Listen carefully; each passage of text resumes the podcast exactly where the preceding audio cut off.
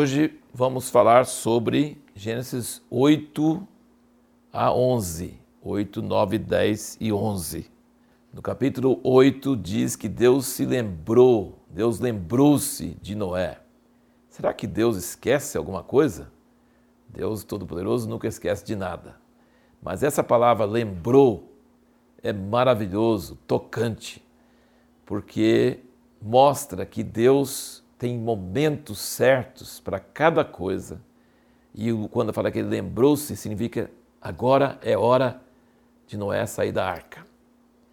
E depois do dilúvio, depois que Noé saiu da arca, é, vale lembrar que Noé e toda aquela multidão de animais e toda a sua família, acho que estavam com muita vontade de sair daquela arca logo, e a terra estava seca, e ele não saiu enquanto Deus não deu ordem para ele sair. Ele era um homem que andava com Deus e fazia o que Deus queria sem vacilar e ficou dentro da arca muitos dias até Deus falar que podia sair.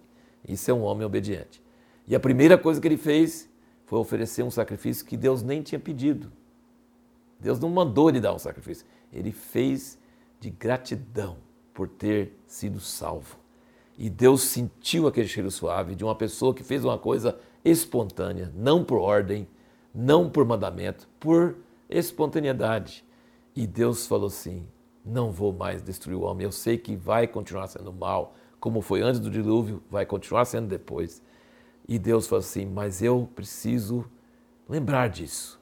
Então ele fez o arco-íris e falou: toda vez que eu ver o arco-íris, eu vou lembrar da aliança que eu fiz com Noé e todo ser que tem fôlego de vida. Lembra que nós falamos na última aula? Deus, o pecado do homem afetou todo ser que respira. E a bênção do homem vai salvar todo homem, todo ser que respira. Isso é muito profundo.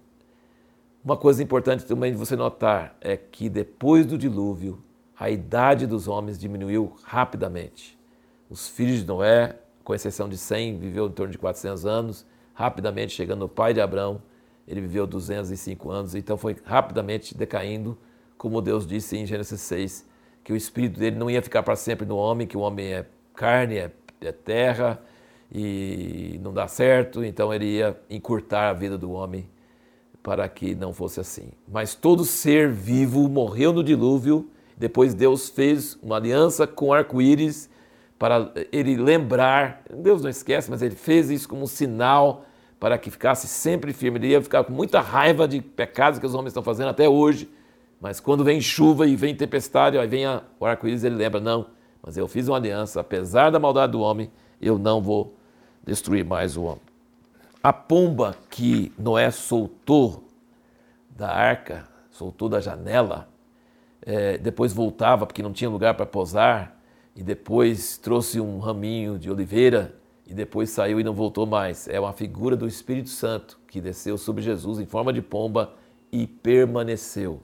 Então Deus quer que o Espírito dele fique na terra, mas tem que achar terra firme, não pode ser água e confusão e coisa, tem que ser uma coisa firme. E Jesus era esse homem, o único homem que o Espírito desceu e permaneceu. Uma coisa que traz muitas dúvidas às pessoas, não era um homem tão justo, tão certo? E aí ele ficou embriagado e ficou sem roupa, e aí o filho dele foi, achou, zombou dele, foi falar com os outros irmãos. É, uma coisa que alguns comentaristas dizem até ajuda talvez a entender que antes do dilúvio a fermentação não era igual e talvez Noé nem soubesse que iria ficar embriagado. E então, é, e aí veio novamente a questão da bênção e da maldição. Veja como que é tema importante. Cão, que foi esse, esse filho que zombou do pai, que não honrou o pai, foi amaldiçoado.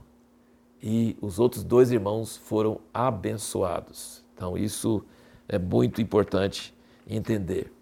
E finalizando nossa meditação nesse dia, nós temos o capítulo 11, a Torre de Babel, e o próprio Deus falando que se o homem estiver unido, não há limite do que ele pode fazer.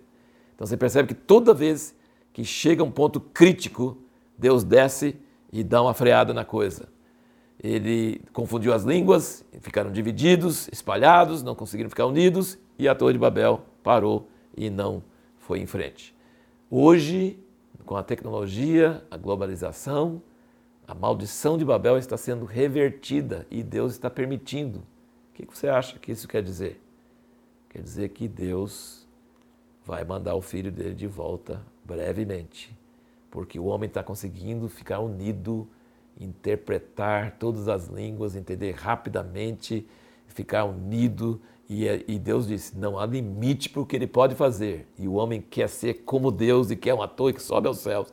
E Deus vai derrubar isso. E aí é uma coisa muito séria para nós entender.